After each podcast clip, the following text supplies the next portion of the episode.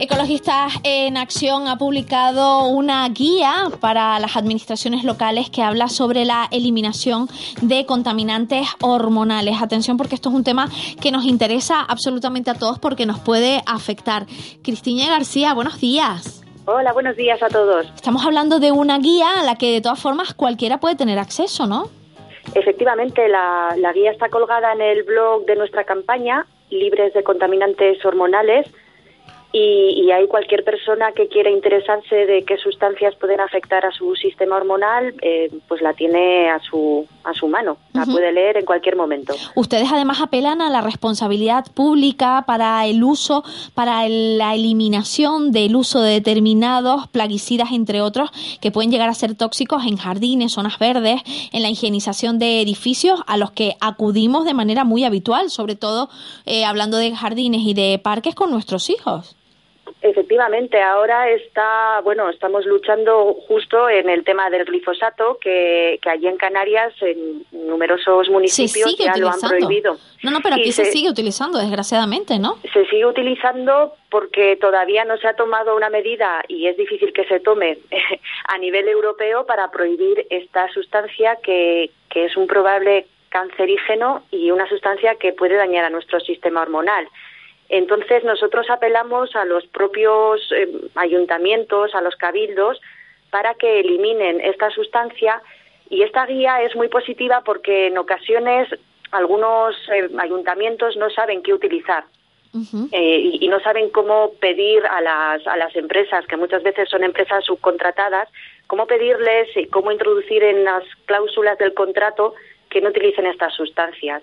Entonces, la idea, por ejemplo, en el tema de los de los plaguicidas, lo que queremos que ayude esta guía es darle esta información a los ayuntamientos, darle un listado de qué sustancias plaguicidas afectan al sistema hormonal y qué otros medios pueden utilizar, porque así tendrán las herramientas para, eh, si ellos eh, hacen ellos mismos el cuidado de los jardines, saber qué pueden utilizar o si tienen que contratarlo a una empresa externa, saber qué pueden pedir en sus cláusulas. Claro, lo que muchas veces en los concursos públicos eh, a lo que se apela es al precio ¿no? de, esa empresa, al final, qué precio le, le va a dejar eh, esa empresa a, al ayuntamiento. ¿El no utilizar este tipo de productos no encarece más el servicio?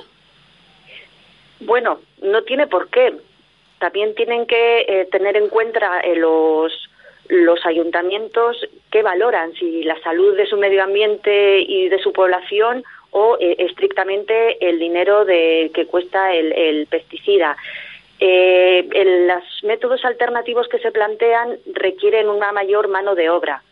Uh -huh. Entonces también se puede plantear estos métodos alternativos como una forma de dar trabajo a, a personas que trabajan en, en, la jardinería en el propio municipio. Uh -huh. Por supuesto, el glifosato, pues sí, una de las ventajas que tiene, yo diría que la única, es su precio. Eh, aquí, por ejemplo, recordamos que en más de una ocasión se ha hablado en ayuntamientos como el de La Laguna del uso del glifosato, el que tienen constancia, además que se sigue utilizando y incluso se ha llevado a pleno para exigir su retirada, pero todavía se sigue al parecer utilizando. Hablan ustedes también de fomentar el consumo de alimentos sanos y el uso de envases y utensilios de cocina libres de contaminantes hormonales en guarderías, comedores escolares, residencias y centros hospitalarios. Sí, eh, es uno de los grandes problemas que tienen los contaminantes hormonales y es que se encuentra en, en la comida no solamente como residuos de, pesticidas como estos que hemos hablado, que quedan pequeñas cantidades en, los alimentos, sino también porque eh, se escapan de los envases que contienen los alimentos, los tuppers de plástico, las latas de, de conservas que tienen una cobertura de, de bisfenol.